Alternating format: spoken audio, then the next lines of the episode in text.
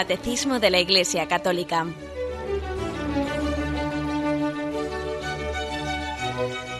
Un programa dirigido por Monseñor José Ignacio Munilla, Obispo de San Sebastián.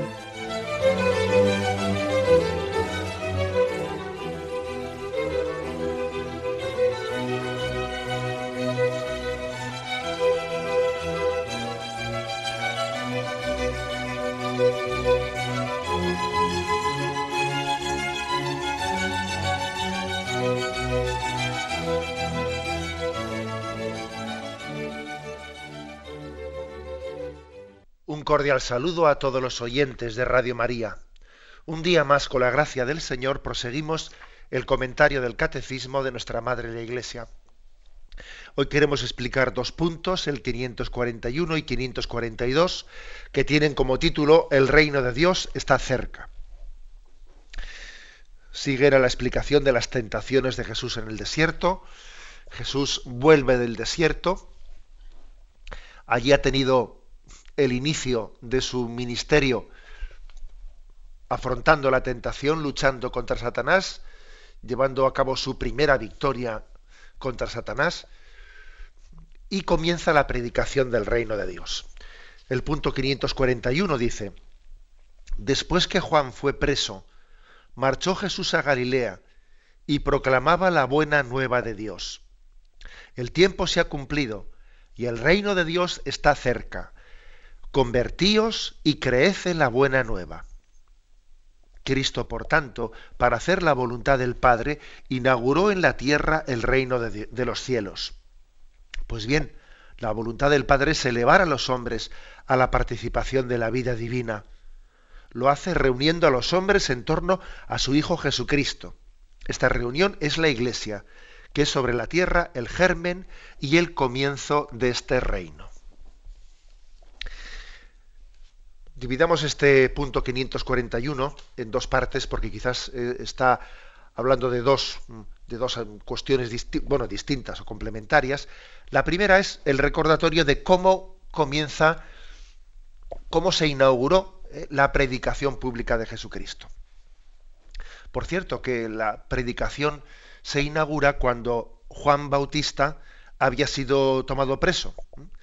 Dice Marcos 1.15. Después que Juan fue preso, marchó Jesús a Galilea y proclamaba la buena nueva de Dios. El tiempo se ha cumplido. El reino de Dios está cerca, convertíos y crece la buena nueva. No insistiremos eh, lo suficiente en la relación tan estrecha que existe entre Juan Bautista, el precursor, y Jesucristo. El hecho de que Juan Bautista mm, precisamente él diga, conviene que yo disminuya para que él crezca. Esa palabra suya, conviene que yo venga a menos para que él comience su, su ministerio, desde luego se ve plenamente realizada cuando es el momento en el que él es, es, llevado a prisión, más tarde va a ser decapitado en esa prisión. Bueno, pues ese es el momento, Jesús entiende que ha llegado la hora de comenzar su predicación. Está muy ligado, por lo tanto, el, el, ministerio de Jesucristo al de Juan Bautista. Sabía, él tenía conciencia de que Juan Bautista, que además era su primo, era, era el precursor, era el, último de los profetas del Antiguo Testamento y el que introducía ¿eh? el Nuevo Testamento. Además hay una cosa, y es que hay una gran semejanza entre el mensaje que Juan Bautista proclama para despedirse, para despedir el Antiguo Testamento, y el que Jesús proclama como inicio del Nuevo Testamento. Una gran semejanza y hay semejanza y diferencias. La semejanza es pues que Juan Bautista habla, habla del reino. ¿eh? El camino al Señor. Dejad, preparad la llegada ¿eh? del que se acerca. se acerca, la, se acerca el reino. Y luego dice, convertíos. ¿eh? También Juan Bautista, al igual que Jesucristo, va a decir la palabra conversión. Voz que clama en el desierto, preparad el camino al Señor, allanad sus senderos. Y él les dice, dad frutos de conversión, dice a los que se acercaban eh, al, río, al río Jordán, dad frutos de conversión. Jesús dirá, el reino de Dios ha llegado, convertíos y crece la buena nueva.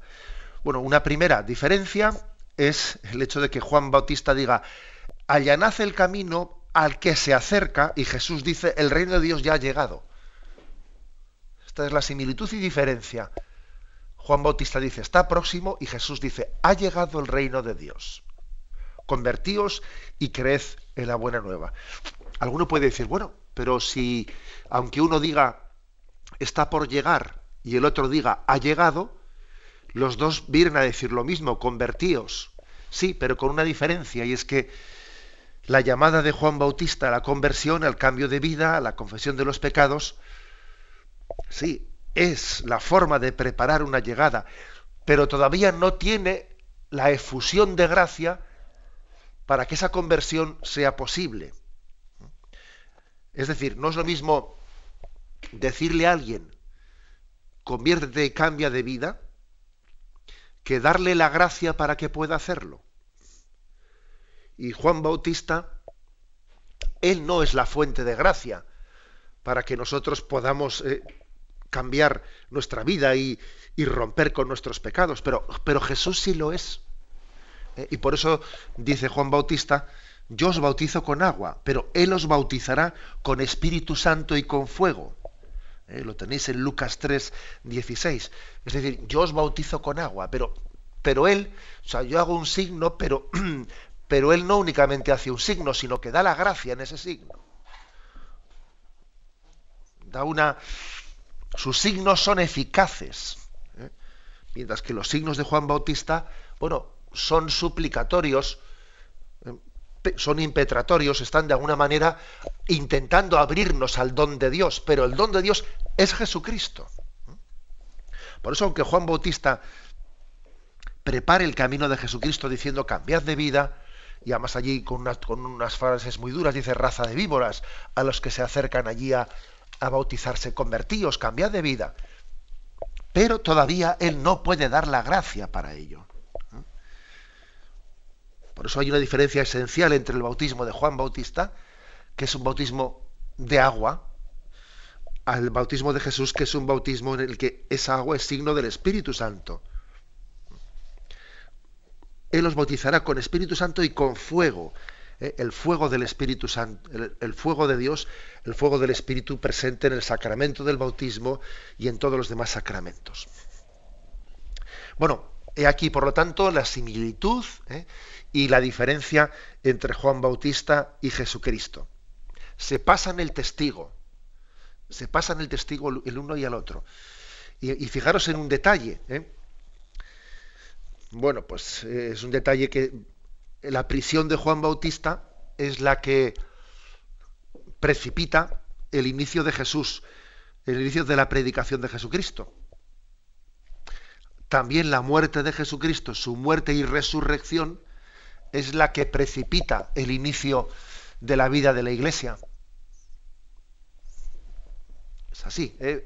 En, los planes de Dios, en los planes de Dios, cada cuando alguien cumple su voluntad, está fundando, está preparando el camino, el camino para los que vienen detrás suyo. También Jesús es el grano de trigo que al morir dio mucho fruto. También Juan Bautista fue el profeta fiel que al ser enterrado y al morir dio el fruto de la preparación a la llegada de Jesucristo. Esto es una, pequeña lección ¿eh? y, y además es una lección que para nuestra vida espiritual nos tiene que llenar de esperanza. Cuando vemos declinar nuestra vida, cuando puede parecer desde el punto de vista humano bueno, pues yo ya, em, ya no tengo nada que hacer, ya me parece que ya ha terminado mi, han terminado mis días, mis esfuerzos, yo ya eso sí lo decimos desde el punto de vista humano, pero desde el punto de vista de fe podemos decir como le ocurrió a Juan Bautista, ¿no? Nunca Juan, nunca Juan Bautista dio más fruto que en el momento en el que estando en prisión pasó el testigo a Jesucristo. Y sus palabras, conviene que yo decrezca para que, para que Él crezca, bueno, pues también las podemos proclamar cada uno de nosotros, permitidme esta aplicación espiritual que estoy haciendo a partir de, de, este, de esta comparación entre Jesús, entre Juan Bautista y Jesús, pues la podemos hacer cuando en nuestra vejez, en nuestra enfermedad, en nuestra impotencia, en circunstancias determinadas de la vida, pues resulta que ya en teoría no podemos hacer nada, tenemos nuestras capacidades humanas cercenadas y entonces uno dice, ya no puedo hacer nada. Ahora que, que, tú dices que ya no puedes hacer nada, es cuando Dios te permite ser semilla que dé fruto. Si el grano de trigo cae en tierra y muere, entonces da mucho fruto. ¿eh? Bueno, lo digo como, eh, como una, una referencia a, esta relación entre Juan Bautista y Jesús. El punto 541 con, continúa diciendo, Cristo, por tanto, para hacer la voluntad del Padre, inauguró en la tierra el reino de los cielos. Pues bien, la voluntad del Padre es elevar a los hombres a la participación de la vida divina. Lo hace reuniendo a los hombres en torno a su Hijo Jesucristo. Esta reunión es la Iglesia, que es sobre la tierra el germen y el comienzo de este reino. Bueno, ¿qué es lo que Jesús viene a decir? ¿Y qué es lo que Juan Bautista quiso preparar? Manifestar la voluntad de Dios. A ver, ¿qué es lo que Dios quiere de nosotros? El hombre conoce la existencia de Dios, pero no conoce con exactitud, ni con detalle, ni con la aproximación que él quisiera. Bueno, pero ¿qué quiere Dios de nosotros? ¿Cuál es su voluntad? ¿Cuáles son sus designios? El hombre tantea, el hombre es como un, como un ciego que necesita de lazarillos ¿eh? que le conduzcan para descubrir el camino, el camino de Dios. ¿eh? Buscamos cuál es la voluntad de Dios. Y podemos decir aquí dos cosas. ¿Cuál es la voluntad de Dios? Dice el catecismo, tomando eh, un texto de la Lumen Gentium del Concilio Vaticano II. Pues elevar a los hombres a la participación de la vida divina, la voluntad de Dios es que el hombre le conozca y se abra a su amor. La voluntad de Dios es la intimidad con el hombre, es la comunicación de su amor al hombre. Para eso es la revelación. Dios que para el hombre pues puede ocurrir por su incapacidad de conocerle y además también por la por la distorsión ¿eh? que, que, ha generado en nosotros el pecado, que todavía ha hecho mucho más difícil la relación y el conocimiento con Dios, Dios quiere salir a nuestro camino y quiere tener intimidad con el hombre y elevar al hombre a su condición divina. Bueno, ¿cómo hace tal cosa? ¿Cómo, cómo lleva a cabo? Bueno, pues convocando, convocando en la tierra a todos los hombres en torno a Jesucristo. O sea, Jesucristo es el gran convocador. Él es el, el instrumento del Padre. Él es el enviado del Padre para convocar a todos los hombres al conocimiento de su voluntad. ¿eh? Ese pasaje del Evangelio que dice, a vosotros yo ya, ya no os llamo siervos, os llamo amigos. Porque un siervo, con un siervo su amo no tiene confidencias. Le manda y punto, ¿no? Pero, pero a un amigo no solo le manda, sino que además también le, le hace confidencias, le dice, mira, vamos a hacer esto por esto, vamos a hacer esto por lo otro. Nosotros no somos siervos meramente, somos amigos, somos hijos. Entonces, es Jesucristo, el enviado del Padre, el que, el que va a conformar esta gran familia que va a estar abierta a conocer la voluntad de Dios. Queremos ser discípulos de la voluntad de Dios. Bueno, pues este es el mensaje que viene a traer Jesucristo. Tenemos un momento de reflexión y continuamos enseguida.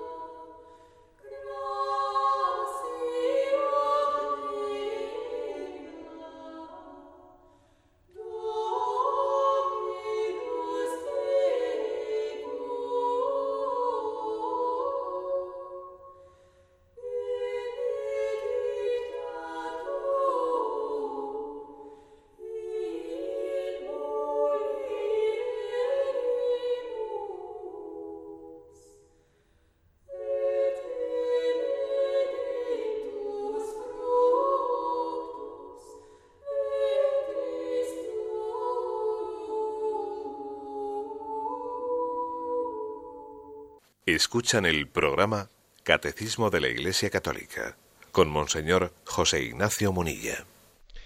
Continuamos en esta edición del Catecismo comentando el punto 541 en el que se habla del el reino de Dios. El reino de Dios está cerca. La centralidad del mensaje de Jesús es la predicación del reino de Dios. Que por cierto, eh, recordad que dentro de los misterios luminosos del Santo Rosario, uno, el tercer misterio en concreto, pues es, este, es la mm, proclamación, el inicio ¿eh? de la predicación de Jesús, la llamada a la conversión, la predicación del reino de Dios. Bien, me quiero servir, haciendo así un pequeño excursus como con la libertad que nos da este programa, me quiero servir del libro de nuestro querido Benedito XVI, dentro de los libros que ha escrito sobre Jesús de Nazaret, en la primera, eh, el primero de los libros, la primera entrega, él reservó un capítulo, en concreto el tercero, mm, el tercero de los capítulos, al Evangelio del Reino de Dios.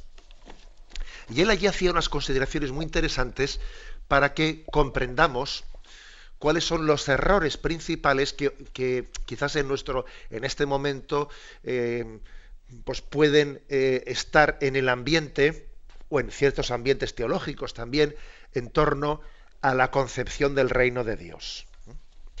Porque claro, si, estamos diciendo que la centralidad de la predicación de Jesús, ¿eh? lo central que él predicó, fue la llegada del reino de Dios, pues es claro, es muy importante saber en qué consiste tal cosa. ¿eh? Entender bien eso, no entenderlo bien, de ahí puede derivarse muchas cosas. El Papa en su libro, claro, mm, subraya ese error bastante extendido que viene a decir que, bueno, pues es que, eh, que Jesús aquí vino a predicar el reino de Dios, pero luego los apóstoles, y especialmente San Pablo, son los que hablaron de, la iglesia, como si Jesús él no hubiese venido a, dar a luz a la iglesia, como si Jesús no hubiese querido fundar la iglesia, sino que él únicamente hubiese querido predicar el reino de Dios. Y luego los apóstoles ya fundaron la iglesia. Como si no hubiese sido una voluntad de Jesucristo sino de los apóstoles, sobre todo de San Pablo, al cual se le suelen echar casi siempre las culpas en estos temas. ¿eh? Más todavía, existe también eh, una serie de errores que vienen a decir que Jesús habló de, del reino de Dios, pero que los apóstoles hablaron de cristología. ¿Eh?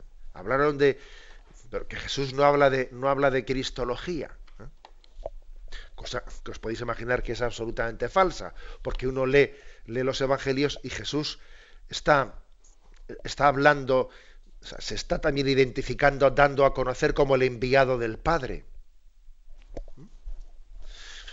Bien, em, bien por lo tanto, posibles errores o comprensiones equivocadas en nuestros días del el concepto reino de Dios. Os voy a leer este párrafo del libro del Papa, que yo creo que no tiene desperdicio, y luego intento comentarlo.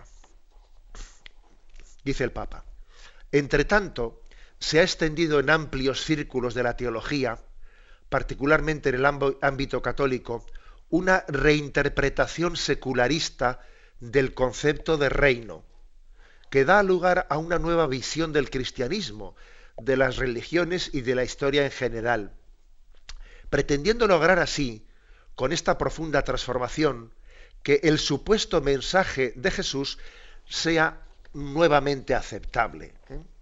Se dice que antes del Concilio Vaticano II dominaba el eclesiocentrismo, se proponía a la Iglesia como el centro del cristianismo. Más tarde se pasó al cristocentrismo, presentando a Cristo como el centro del todo.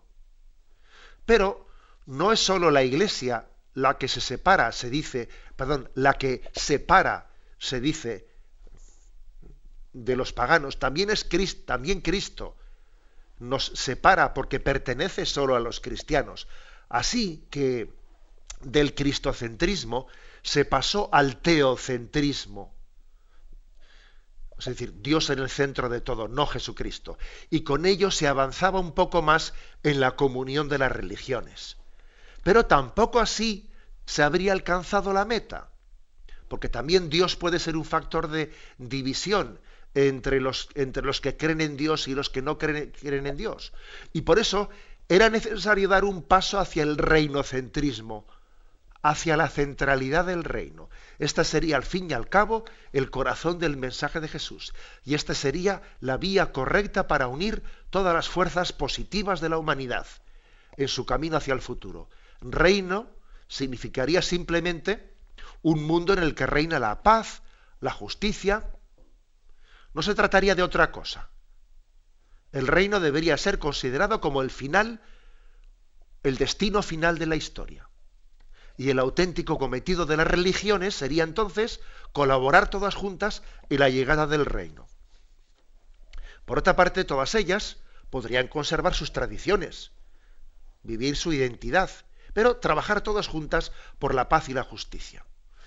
Y dice el Papa, esto suena bien. Por este camino parece posible que el mensaje de Cristo sea aceptado por todos. Su, palabra parece haber adquirido por fin un contenido práctico. Da la impresión de que la construcción del reino se ha convertido en una tarea común. ¿Eh? O sea, fijaros cómo el Papa describe un error eh, así muy atrayente que ¿eh? se está proponiendo. Pero dice al final el Papa, pero uno se queda perplejo, porque ¿quién nos dice lo que es propiamente la justicia? Quién y qué es la justicia, cómo se construye la paz. Al final no hemos dicho nada. ¿eh? Bueno, dejo un poco las palabras del Papa y intentando explicarlo, la gran tentación ¿eh? de estas últimas décadas, en este pensamiento relativista, eh, en el que se ha pretendido hacer una teoría del pluralismo religioso, etcétera, pues es la que viene a decir, a ver, aquí lo importante no es si Jesucristo o Buda o Mahoma. Aquí incluso incluso lo importante no es Dios o no Dios, sino lo importante es, bueno, ser buena persona y trabajar por la paz y la justicia. Todo lo demás, eh, pues son cuestiones que, mire usted, ¿eh? lo importante es que en la práctica, en la moral, en la ética, en la construcción de un mundo, eh, ahí nos pongamos de acuerdo. Y por lo tanto, lo importante es, ¿en qué consistiría el reino de Dios? Bueno, pues ni, ni entender el reino de Dios como la Iglesia, ni entender el reino de Dios como Jesucristo, ni entender el reino de Dios como Dios mismo, sino los valores. El reino de Dios sería los valores comunes a toda la, eh, a toda la humanidad. Una especie de, por eso dice él, un reinocentrismo. No Dios es el centro, no Jesucristo es el centro, ni siquiera la Iglesia es el centro, sino el reinocentrismo. Los valores serían eh, el, denominador común. Y el Papa, después de haber señalado eh, este error, esta disolución, porque en el fondo es disolver es como un, como un azucarillo que se echa y se disuelve, es disolver el mensaje de Cristo, bueno, pues en un pensamiento global, eh, global común, ¿no? Viene a decir, esto suena bien, pero esto es nada, esto es la nada con sifón. Perdón por la palabra, ¿no? No, pues es que es no decir nada, porque precisamente eh, la gran pregunta es, ¿y qué es la justicia? La gran pregunta es, esos valores que nos tienen que unir a todos, ¿en qué se fundan? Porque a los hechos nos remitimos. Sin Dios no nos ponemos de acuerdo en qué valores son esos. La prueba es que, mire usted, aquí estamos en una, en una nación en la que todo el mundo habla de justicia, de paz, de libertad, y algunos entienden que eso es compatible con matar a los niños en el seno de su madre. O con contarles a los ancianos para que no estén ahí estorbando pues una inyección y que terminemos antes. algunos entienden que paz, justicia y libertad es compatible con eso y tantísimas otras cosas, ¿no? Otros ejemplos podríamos poner. Luego, es que hablar de justicia, paz, libertad, en el fondo no es decir nada, sino si no tienen un contenido real. Es que sin Dios ¿Qué es la paz y qué es la justicia y qué es la verdad? porque puede ocurrir que sean como hermosas, hermosas palabras, hermosos conceptos, como, como un globo que uno pincha el globo y uno dice, anda, si no había nada dentro. O sea, algo así es lo que ocurre cuando muchos discursos se nos llena la boca eh, hablando de verdad, eh, justicia, libertad, solidaridad, y dice uno, pero bueno, pero aparte de palabras huecas, vamos a afirmar algo, contenidos reales. Por eso no podemos caer en, la tentación de reducir el reino de Dios a, a unos valores. No. Lo principal del reino de Dios no son unos valores. Lo principal del reino de Dios es Jesucristo mismo. Fijaros que Jesús dice, ha llegado el reino de Dios a vosotros. O sea, Jesucristo ha llegado, vamos. Juan Bautista decía, preparad el camino al que va a llegar. Yo no merezco desatarle las sandalias. Cuando Jesús llega, él dice, ha llegado a vosotros el reino de Dios. Es decir, el reino de Dios no son solo unos valores. El reino de Dios es una persona, una persona divina, que se ha encarnado, se ha hecho hombre y vive entre nosotros y ha fundado una iglesia. Por lo tanto, el reino de Dios es la persona de Jesucristo continuada en la obra de la iglesia. Bueno, este aspecto que estoy diciendo, pues es posible que a algunos les pueda parecer un poco esto eh, difuso o etéreo, pero no, no, detrás del debate que está en la calle, de este debate de relativismo, de si necesitamos a Jesucristo, si la Iglesia es instrumento de Dios o no es instrumento de Dios, detrás de ese debate que está en la calle están estos errores teológicos. Los, eh, los errores que, que circulan eh, en nuestra, de una manera popular, digamos, en nuestras conversaciones en la calle, muchas veces han sido, han, han nacido en despachos y en, y en determinados libros, han nacido. Tardan un tiempo, pero finalmente se popularizan se popularizan. Esa famosa dicotomía de Cristo sí, Iglesia no, que comenzó, ¿eh? Comenzó pues, mm, pues hace ya bastantes décadas, ¿no? Cristo sí, Iglesia no, pues nacía de esta interpretación de que Jesús, él vino a predicar el reino de Dios, pero él no tenía intención de fundar la iglesia. Y entonces vinieron los apóstoles y fundaron la iglesia. Y hoy en día eso bueno, ha derivado en otra versión. Hoy en día más que decir Cristo sí, Iglesia no, se viene a decir, bueno, espiritualidad sí, ¿eh? espiritualidad sí, pero religión no. ¿eh? Pues porque la espiritualidad la hago a mi medida, la espiritualidad eh, pues es un poco proyección de mis aspiraciones que quiero superar el materialismo, pero claro, la religión ya me marca un camino, ¿no? La religión ya es algo muy concreto, ¿no? Entonces, yo es como si me, se me hiciese una espiritualidad de consumo, como quien va al supermercado y coge el carrito y, y aquí coge una cajita de leche y ahí coge otro sitio, según voy viendo mis necesidades, ¿no? Bueno, eso, eso nace de este error, de no entender que el reino de Dios es Jesucristo mismo y Jesucristo eh, es el que da a luz a la iglesia. y, es inseparable. Es inseparable Dios de Jesucristo, porque Jesucristo es Dios hecho hombre. Y es inseparable Cristo de su iglesia, porque la iglesia es el cuerpo místico de Cristo. Nosotros eh, solemos tender a, fraccionar, a separar, que esos en el fondo son los, errores, las herejías, ¿eh? son fraccionamientos, separar unas verdades de su conjunto. Eso es una herejía. Nosotros tenemos a fraccionar lo que en la voluntad de Dios ha sido una sola cosa. El Padre y Jesucristo son una sola cosa. Lo dice Jesús en, el Evangelio de San Juan. El Padre y yo somos una sola cosa. La Iglesia y Jesucristo son una sola cosa. ¿Mm? La Iglesia, por lo tanto, se presenta, y termino esta eh, pequeña digresión que he querido hacer, se presenta como el germen, el comienzo de ese reino se identifica iglesia y reino de Dios. Bueno, podríamos decir que la iglesia es el corazón del reino de Dios. Ahora, es verdad que Dios puede dar su gracia más allá de los límites y de las fronteras, entre comillas, si se puede hablar de alguna manera de las fronteras de la Iglesia. ¿eh? Porque, bueno, podríamos entender las fronteras de la Iglesia en estar o no estar bautizado. Una persona está bautizada, entonces está dentro de las fronteras, o no está bautizada y está fuera. Aunque también es verdad que hay gente que está bautizada que está más lejos que otros que no están bautizados. O sea que, claro, las fronteras de la Iglesia no son fronteras lineales, ¿no? Entonces, podríamos decir que la Iglesia en su corazón tiene a Jesucristo y la Iglesia es el corazón del reino de Dios.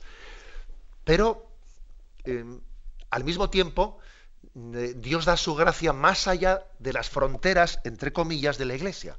Porque puede llegar a dar su gracia, y de hecho, ¿no? La está dando pues a quienes no han conocido a Jesucristo, a quienes no han conocido a la Iglesia, Dios difunde su gracia y su amor a partir de la Iglesia teniéndola como instrumento suyo pero incluso mm, llegando más allá ¿eh? de las fronteras de la Iglesia. Cuando, pongo un ejemplo, ¿eh? cuando una religiosa contemplativa que tiene como vocación rezar por todo el mundo, cuando una religiosa contemplativa reza por la salvación del mundo, ¿qué está rezando? ¿Por la salvación de todos los bautizados? ¿O también incluso de los que no forman parte de la Iglesia? Lo segundo, lo segundo, obviamente. ¿eh? Está rezando, está entregando su vida. Pues cuando nosotros celebramos la Eucaristía, ofrecemos la Eucaristía únicamente por los miembros de la Iglesia, los bautizados, los convencidos, o incluso ofrecemos la Eucaristía por los que están bautizados pero están a por uvas, o por los que incluso no han conocido a Jesucristo, obviamente por lo segundo. Por eso digamos lo siguiente, Jesucristo está en el corazón de la iglesia. La iglesia está en el corazón del reino de Dios. Pero el reino de Dios todavía eh, va más allá de las fronteras de la iglesia porque Dios da su gracia, eh, da su gracia incluso a quien no ha conocido a su Hijo Jesucristo. Es verdad que lo hace a través de la mediación de la Iglesia, porque la Iglesia ofrece a Cristo por la salvación de todo el mundo, no solamente por los que están dentro de la Iglesia. O sea, la Iglesia es mediadora de salvación, no solo para los bautizados, sino es mediadora de salvación para todo el mundo. ¿Eh? Y en este sentido, en este sentido se puede decir verdaderamente que todos necesitan de la mediación de la Iglesia, porque incluso los que van a salvarse, Fijaros esto que voy a decir, ¿eh? los que van a salvarse sin haber conocido a Jesucristo porque han sido fieles a lo que en su conciencia han conocido, bueno, pues esos también han recibido la mediación de la Iglesia, porque la Iglesia ha ofrecido la Eucaristía por ellos, porque la Iglesia ha recibido el mandato de Cristo de orar por todos. En resumen, la Iglesia está en el corazón del reino de Dios y es instrumento para que el reino de Dios vaya más allá, más, más, más lejos ¿eh? de meramente las fronteras, entendidas las fronteras como los que son bautizados y son miembros conscientes ¿eh? y libres de la Iglesia. Tenemos un momento de reflexión y continuaremos enseguida.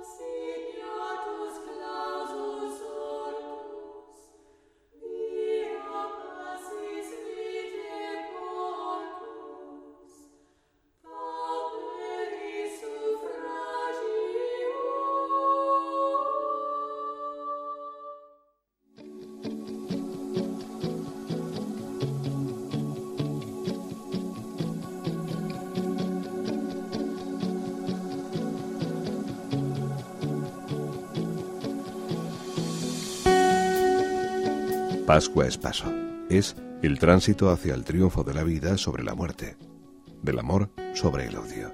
La cruz es ahora signo de vida con Cristo resucitado porque su muerte es un nuevo inicio de la vida. La Pascua nos invita a superar los obstáculos que impiden el encuentro del hombre con sus semejantes en un plano de hermandad. La Pascua nos invita a seguir el camino de Cristo, acercándonos a los que sufren con la esperanza del resucitado. Radio María trabaja intensamente para responder al compromiso contraído con María para evangelizar y difundir la palabra de Dios.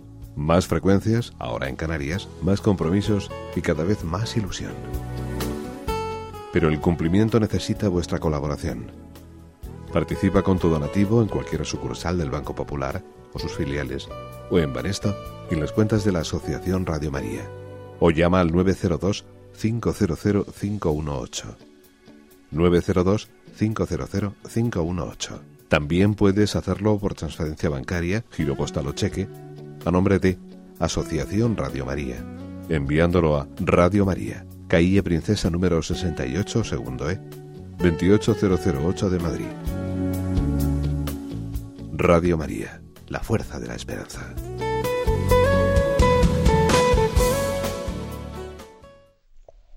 Continuamos con el punto 542 y así concluimos el apartado El reino de Dios está cerca.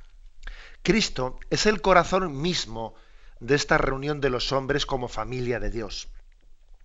Los convoca en torno a Él por su palabra, por sus señales que manifiestan el reino de Dios, por el envío de sus discípulos. Sobre todo, Él realizará la venida de su reino por medio del gran milagro de su Pascua, su muerte en la cruz y su resurrección. Cuando yo sea levantado de la tierra, atraeré a todos hacia mí. Hasta a esta unión con Cristo están llamados todos los hombres, dice la Lumen Gentium eh, en el, capítulo tercero. Bueno, pues concluyendo la explicación que veníamos haciendo, en el centro del reino de Dios está Jesucristo. Decir Jesucristo, decir reino de Dios es un sinónimo. el reino de Dios es Jesucristo en cuanto que manifiesta el designio de Dios de salvación para toda la humanidad. Es Jesucristo manifestando la voluntad de Dios salvífica. Ese es el reino de Dios. Y el reino de Dios forma una familia no son solo unos valores etéreos, ¿eh? no, forma una familia en torno a Jesucristo. Y esa familia en torno a Jesucristo es la iglesia. ¿Qué pasos dio Jesucristo para formar esa familia? Bueno, aquí él ya va diciendo primero la predicación de su palabra. Señales. Jesucristo dio señales, y no me refiero únicamente a los milagros, sino también a señales que son los, los signos sacramentales haced esto en memoria mía. Tomó el pan, tomó el vino, id y bautizad a todos los pueblos. O sea, pidió que fuesen signo, que llevasen el signo del bautismo a todos los pueblos. Id y perdonar los pecados. Hace, o sea, Jesús está convocando, está convocando a una familia, a una comunidad, para que vaya y predique la palabra. Y predicad lo que os he, lo que os he dicho. Luego Jesucristo tenía una clarísima voluntad de creación de una iglesia, de fundación de una iglesia que, que llevase a cabo esa, esa obra de salvación para la que el Padre le había enviado.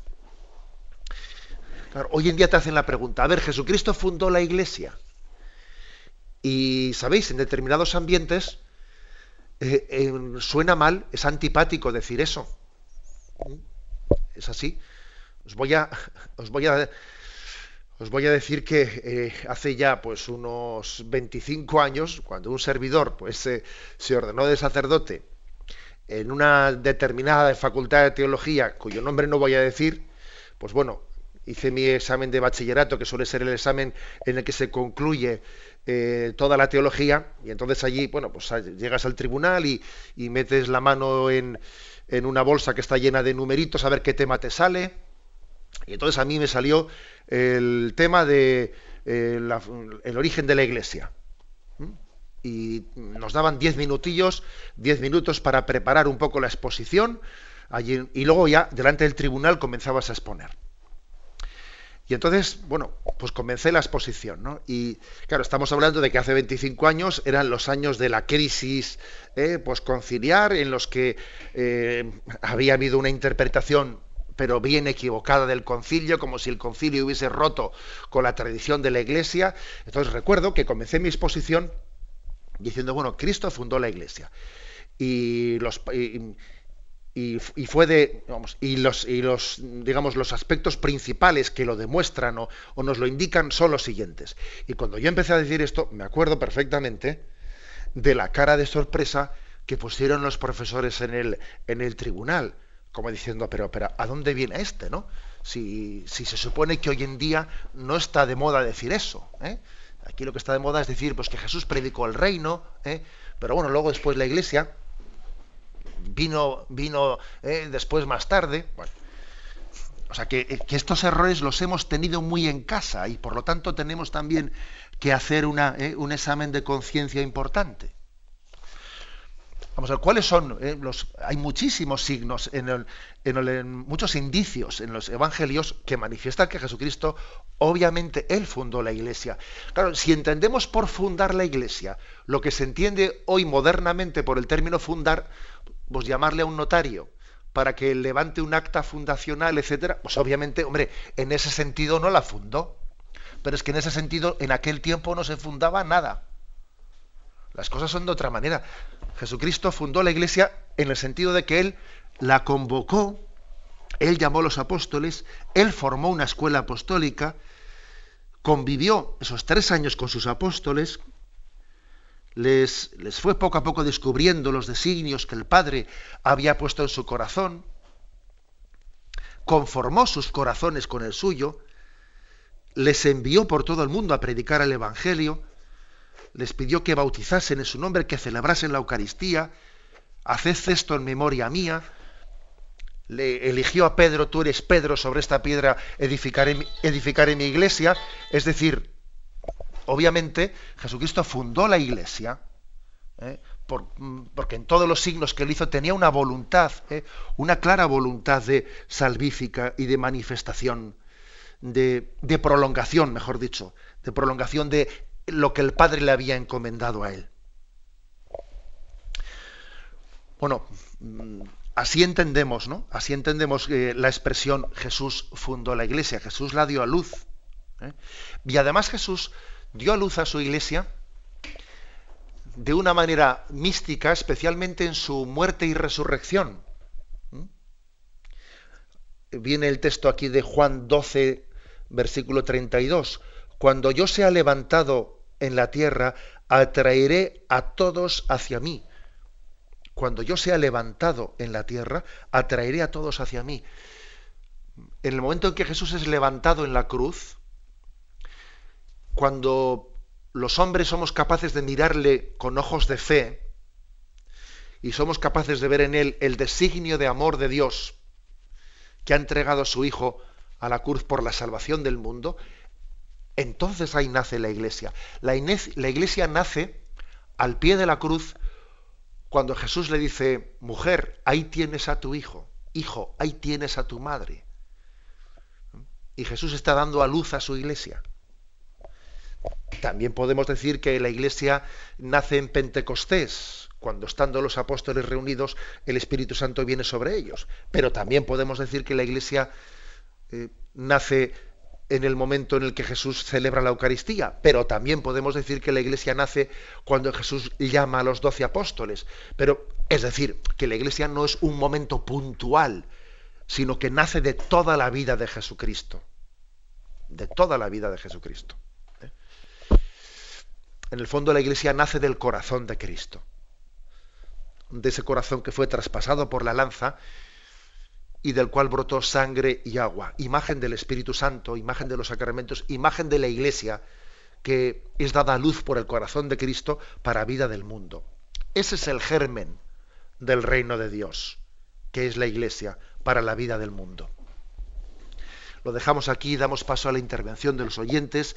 Podéis llamar para formular vuestras preguntas al teléfono 917 107 700. 917 107 700.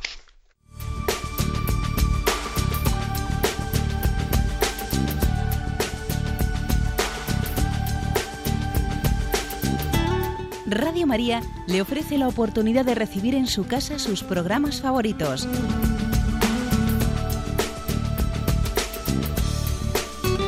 Ahora lo puede hacer a través de nuestra página web www.radiomaria.es o bien llamándonos al 902 500 518. 902 500 518. Pídanos el programa que más le interesa en cualquiera de sus emisiones, especificando el día y la hora que lo ha escuchado. Solo nos tiene que decir si lo quiere en CD de audio o CD o DVD en MP3.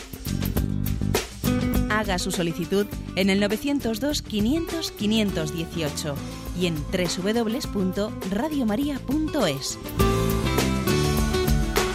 Radio María, más cerca de usted.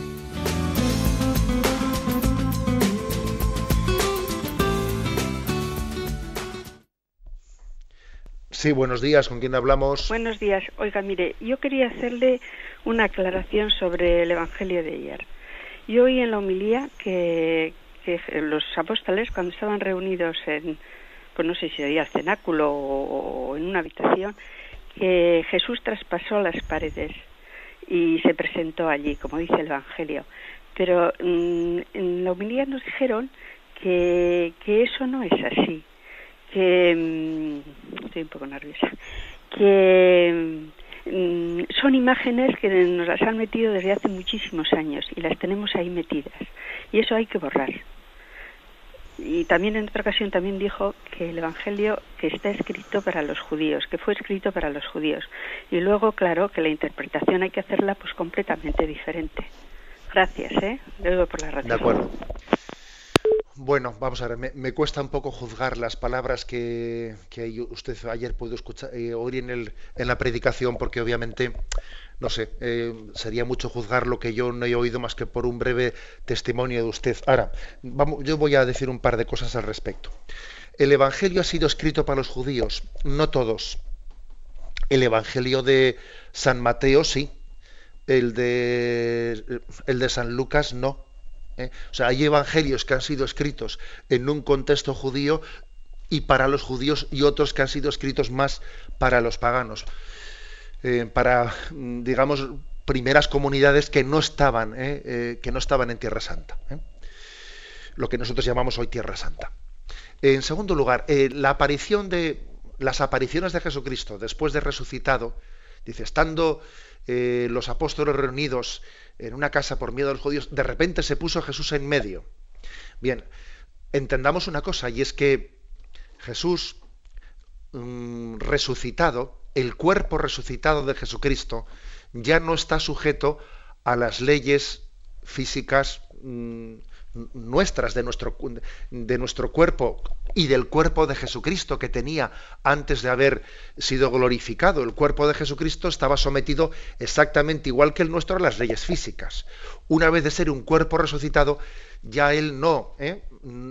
él no necesitaba pues eh, comer, él no necesitaba pues tocar la puerta y pasar, porque un cuerpo resucitado está fuera de, las categorías espaciotemporales en las que nosotros estamos. Entonces, si Jesús se dejó ver y se dejó palpar por Tomás, y si incluso les dijo, tenéis a un pescado para comer con vosotros, y Jesús incluso resucitado quiso comer con ellos, fue porque quiso hacer, entre comillas, ese milagro de que un cuerpo resucitado pudiese ser palpado, pudiese ser visto, pudiese ser tocado, para sacudir nuestra incredulidad. O sea, las apariciones de Jesús resucitado son apariciones eh, verdaderas, auténticas, llenas de misericordia de Dios para nosotros, que se adapta a nuestra, a nuestra necesidad de ver y tocar y palpar para poder tener certeza de la resurrección de Jesucristo. Dicho de otra manera, mm, ¿qué es, es un milagro? El que Jesús resucitado se pusiese en medio de los apóstoles sin, sin haber tocado la puerta, o el milagro es que le puedan ver, le puedan palpar y le puedan tocar, estando como está resucitado. Lo segundo, ¿eh? porque un cuerpo resucitado no, no está sujeto a las leyes físicas, lo que, lo que es un milagro de amor de Dios, y por eso él hizo las apariciones mm, como resucitado, es que pueda ser visto, tocado y palpado y convivir con nosotros esos días antes de ascender a los cielos. ¿eh? Las apariciones de Jesús resucitado tienen importancia, porque él quiso ser visto, tocado, palpado. Y por eso le dijo a Tomás, porque me has visto, has creído, dichosos los que crean sin haber visto. Y los apóstoles son testigos de la resurrección de Jesucristo, de una manera especial, que nosotros ya mm, estamos llamados a ser testigos, pero de otra manera, porque nosotros no hemos visto físicamente como ellos vieron físicamente a Cristo resucitado. Damos paso a un siguiente oyente. Buenos días. Buenos días. Sí, adelante, le escuchamos. Mire usted, mm, oigo muchas veces hablar de preferible es la misericordia al sacrificio. Y lo que pasa es que en mi parroquia pues se plantea mucho eso porque está clavada la doctrina de la liberación. Entonces hay que liberar el dolor, participar en la ayuda a los pobres en la cruz. Estoy totalmente de acuerdo. Pero lo que nunca dicen, y estoy observando en algunas otras parroquias de Madrid, es que aquel que sufre, que no se le puede liberar, que está viviendo una vida que es un auténtico martirio, de ellos tengo a mi propia mujer, con fibromialgia, con depresiones, y que hagan una omisión total porque se está omitiendo muchas cosas del Evangelio. el, el, Evangelio parece que es a la carta. Unas cosas son para leer y otras son para comentar. Y hay cosas que no se comentan nunca. Entonces yo, yo me pregunto, ¿qué pasa con los que sufren, que no se les puede liberar? ¿Es que acaso su vida no es una penitencia y un martirio terrible? ¿Es que no pueden ofrecer su vida a Dios como oración? Como salvación para los demás, es que no puede ser su vida una purificación que salte a la vida eterna, es que no se puede cantar ni decir nada de eso. ¿Por qué la liberación? ¿Por qué el sacrificio no? Si es impuesto, si no lo, se lo ponen ellos, si no se ponen filicios, si están viviendo una vida de dolor terrible y nadie dice nada de estas personas, por favor, hablen algo de, esto. De acuerdo. Bueno, la verdad es que uno se siente orgulloso eh, de unos oyentes que son capaces de dar ese testimonio de fe. Bueno, recuerdo que decía eh, un sacerdote, un sacerdote de Palencia al que yo conocí, decía, hay veces que no se sabe si son los bueyes los que tiran del carro o los carros los que tiran de los bueyes. y esto lo digo con respecto pues, a los seglares que tienen un sentido de la fe eh, que a veces nos deja a todos, eh, bueno, pues iba a decir yo, gratamente sorprendidos. ¿no? Pues es verdad, porque cuando decimos que el Evangelio de Jesucristo viene a liberarnos del dolor, no se refiere exclusivamente, fíjate, la, tradición de la Iglesia ha interpretado este liberarnos, en primer lugar, intentando, como desde el punto de vista de las obras de misericordia, dando de beber al sediento, eh, aliviando, el, e intentando ¿no? aliviar el sufrimiento del mundo, pero al mismo tiempo dando un sentido al sufrimiento, porque es que vamos a ser claros, aunque intentemos aliviar el sufrimiento del mundo, siempre va a haber sufrimientos. Eso no quiere decir que, como siempre va a haber sufrimientos, que no tenemos que dejar de luchar. No, no. Seguiremos luchando hasta el final de los tiempos, ¿no? Porque el sufrimiento es una consecuencia del pecado en el mundo pero es que va a haberlo siempre. Si no son unos, son otros. Y si, y si controlamos esta enfermedad, viene otra y viene otra. Es decir, que entonces, digamos, la, la, lucha contra el pecado no solo está en aliviar el sufrimiento, sino en darle un sentido, en unirlo al sentido redentor que Cristo dio a su vida en la cruz. Y si nos olvidamos de esto, hemos dejado en el olvido lo sustancial del Evangelio, que es el ofrecimiento que hizo Cristo al Padre en la cruz por la salvación del mundo. Eso es lo sustancial y por lo tanto no está opuesto en absoluto el que pues las religiosas eh, tantas órdenes eh, órdenes religiosas eh, estén intentando aliviar al que sufre al mismo tiempo que en la Eucaristía después cuando la celebran ofrecen el dolor del mundo junto con Cristo por la salvación del mundo. Y eso y eso hay que enseñarlo hay que decirlo porque de lo contrario estamos robando la cruz en nuestra predicación, la estamos robando, estamos robando el aspecto salvífico de la cruz. O sea que ambos aspectos tienen que ser ¿eh? sumidos y, e integrados. Brevemente, aunque sea, damos paso al último oyente. Buenos días. Buenos días. Eh, hablando, atando con cuando ha dicho que Jesucristo sí, iglesia no, espiritual sí, religión no. Yo me pregunto es que ética sí y, moral no, ¿verdad? Eh, porque ahí la ética qué es, ¿no? La ética de, los, de la camorra, los narcotraficantes, la ética de ETA, de los gitanos, de los socialistas, o todo el mundo tiene su ética. ¿eh? Entonces parece que la ética podría ser como un retazo de la moral cristiana que cada cual, toma para sí a su conveniencia, ¿no? Un comentario, por favor. Vale, vamos a ver. Quizás yo no, vamos a ver. Entiendo que el oyente, eh, pues, eh, haga ese planteamiento desde un punto de vista mm, de la experiencia personal, pero es necesaria una ética. ¿eh? O sea, por ejemplo, cuando en España durante muchos años existió la posibilidad de elegir en el sistema educativo religión católica o ética, no estaba mal, no estaba mal, porque en el fondo, claro, quien no elija en religión católica y moral católica, está bien que tenga una asignatura, está bien que tenga un aprendizaje sobre los valores éticos fundados en la ley natural. ¿eh? Nosotros creemos en la existencia de la ley natural y por lo tanto eh, quienes no sean religiosos lógicamente deben de vivir, elaborar y vivir una ética que nace de esa ley natural. ¿eh? O sea, es decir, yo no despreciaría la palabra ética porque, porque es que es necesaria. Es más, ojalá volviésemos a ese sistema de elección entre moral católica o ética. A ver, cada alumno que elija. Aquí lo malo es que hemos dejado eh, intentamos ponerle palitos a la asignatura a la moral católica y luego encima pretendemos imponer no una ética natural, sino, sino una educación para la ciudadanía que es una deformación ¿eh? ideologizada de la ética. Ese es el problema. ¿Eh? Que en vez de ética conforme a una ley natural, se ha pretendido meter una educación para la ciudadanía ideologizada, etcétera. O sea, en resumen, yo no creo que que la ética tiene un gran valor, claro, eh, el problema está que cuando se la ideologiza ¿eh?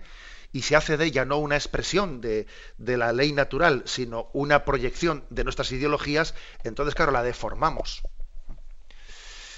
Tenemos el tiempo cumplido. La bendición de Dios Todopoderoso, Padre, Hijo y Espíritu Santo, descienda sobre vosotros. Alabado sea Jesucristo.